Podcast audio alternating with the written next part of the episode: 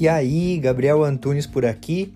Esse é o podcast Minimalista Produtivo, onde a gente tem o foco central em conversar sobre minimalismo, mas também com algumas pitadinhas de ferramentas de produtividade, autoconhecimento e filosofia. Tudo para que a gente possa levar uma vida mais leve e mais consciente.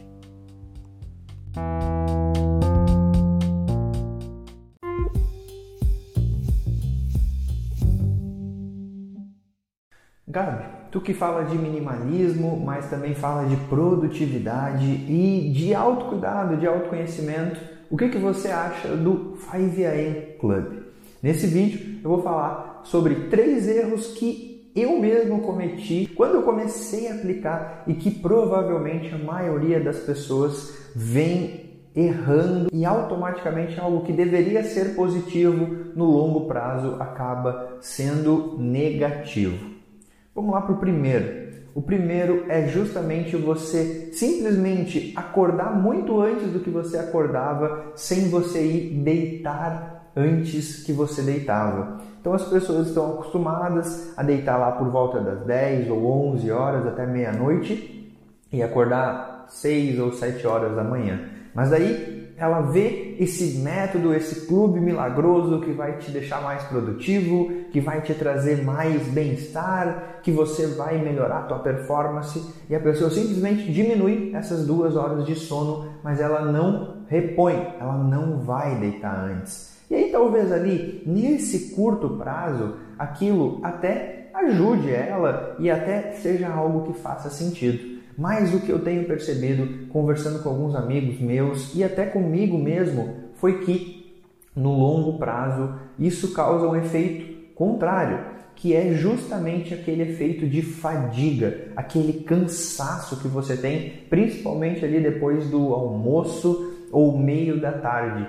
justamente porque você não vem recuperando da maneira correta o teu corpo. Você está dormindo menos tempo e automaticamente por dormir menos tempo você não se recupera. O segundo erro vem com a forma que a gente trata esse movimento. Eu percebo que as pessoas elas tendem a achar que a cada coisa que você entra e começa a aplicar na tua vida é a melhor ou a única solução para tua vida. O minimalismo é o que vai resolver a tua vida. O 5am Club é o que vai resolver a tua vida. Ah, o estoicismo é o que vai resolver a tua vida. Mas na verdade não é nada dessas coisas que vai resolver a tua vida. Quem vai resolver a tua vida por você é você mesmo. E quando a gente começa a terceirizar isso, a gente acaba direcionando toda a nossa energia para isso. E isso é o perigo, porque quando você simplesmente fica fixo em uma coisa e se detém da certeza que aquilo vai mudar a tua vida, você praticamente começa a ignorar todas as outras que também poderiam te ajudar. Lembre-se, 5am Club, minimalismo, estoicismo, todos são meios de você levar uma vida mais produtiva, mais consciente, mais presente. Aproveita a jornada e principalmente não fixa o teu olhar para somente uma coisa como se aquilo fosse a solução da tua vida. Entende que aquilo ele é um meio nesse momento para você conseguir um fim, que é ter uma vida mais consciente, uma vida mais tranquila. Que essas ferramentas sejam um passo para você atingir aquilo que você gostaria. E o terceiro e último erro, que também pode ser um dos mais perigosos, é você seguir isso porque todo mundo está seguindo e ignorar a tua individualidade, ignorar aquilo que é importante para você. Simplesmente seguir por um senso de grupo ou por uma necessidade de pertencimento.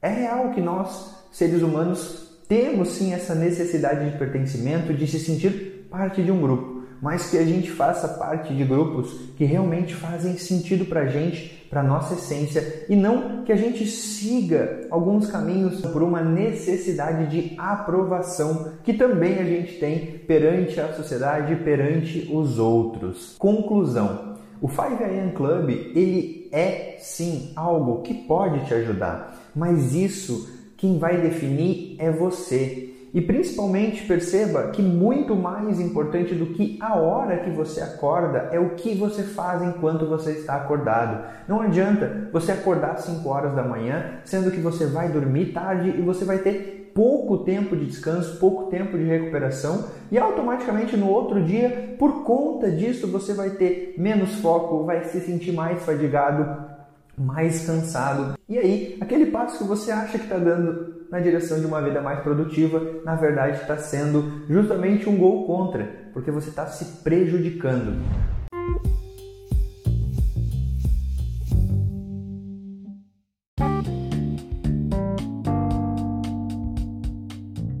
Fez sentido para você esse episódio? Eu espero de verdade que tenha contribuído para a tua jornada.